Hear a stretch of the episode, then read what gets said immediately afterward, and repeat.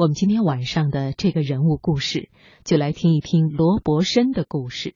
美国奥数冠军教练罗伯森告诉记者：“数学很少出现在美国新闻里，在重要新闻中出现更是极其罕见。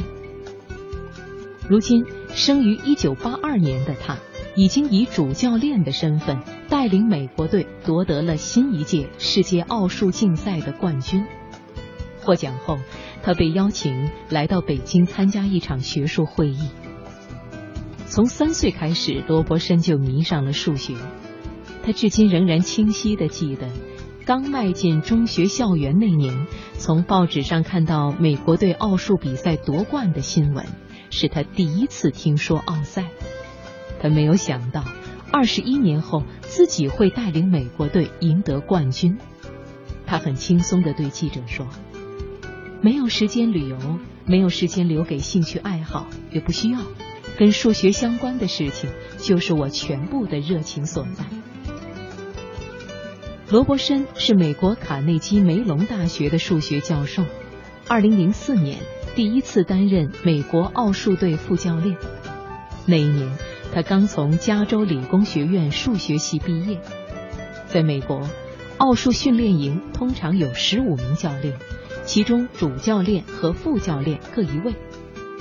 二零一零年到二零一三年，罗伯森在卡内基梅隆大学任教期间，连续四年担任奥数队副教练。今年是他成为主教练的第二年。作为大学教授，罗伯森每年都会走访很多地方参加研讨会。担任奥赛队主教练后，每到一个地方，他就会借此头衔联系当地高中。主动提出要给那里的学生带去一场数学公开课。在 PPT 逐渐成为老师讲课的标配时代，数学老师罗伯森的课堂显得有点不那么与时俱进。他仍然喜欢用粉笔在黑板上写字。中国科技大学的教授马杰听过罗伯森几次学术演讲，罗伯森写字的速度之快。给他留下了深刻印象，肢体语言极其丰富，也是罗伯森讲课的一大特色。他一直在讲台上来回走动，几乎不会站在原地超过五秒钟。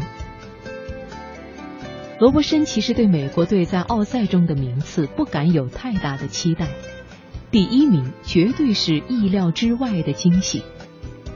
在本届奥数比赛正式公布结果的前一个小时，罗伯森已经获知美国队以四分的优势领先中国队，将要成为本届奥赛的冠军。他的第一反应是，数学终于可以出现在美国的重要新闻里了。那个时候，他就像重返二十一年前，作为一个孩子，他第一次听到奥数比赛时的样子。他所做的第一件事就是打开手机，在个人的 Facebook 和 Twitter 上编辑好美国队夺冠的文字消息和一张公布选手个人分数的图片，只等结果公布后第一时间发送。近两年，罗伯森平均每年在近二十个中学讲过课，他在美国中学生当中有着不低的人气。这条夺得冠军的内容很快就得到五万次转发。国际奥林匹克数学竞赛创办于一九五九年，每年举办一次。这次的夺冠让数学再一次短暂的成为美国媒体的宠儿。罗伯森不否认选对老师的重要性，可是他更关注学生自身的因素。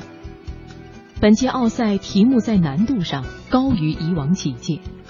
罗伯森坦言，美国队能够获胜，这六个学生是关键。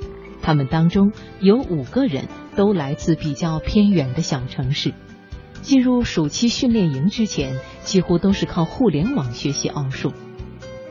互联网时代，获得知识变得非常便利。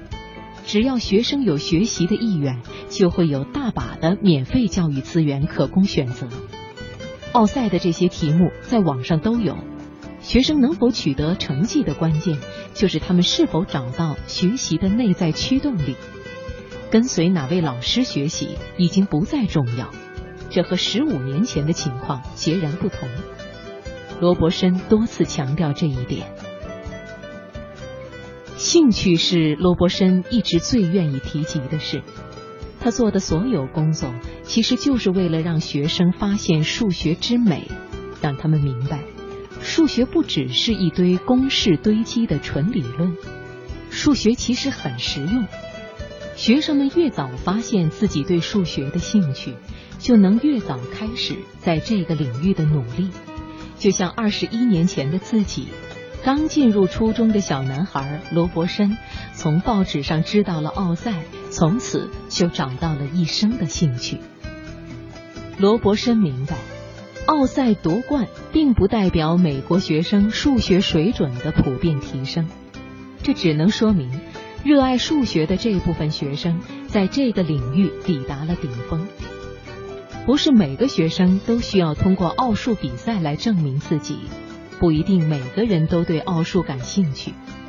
对学生而言，选对自己努力的方向，然后尽最大努力朝着这个领域的顶级靠近，这最重要。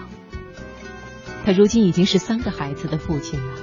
他说自己不会要求或者是刻意引导孩子们喜欢数学，他尊重他们每一个人寻找自己的兴趣。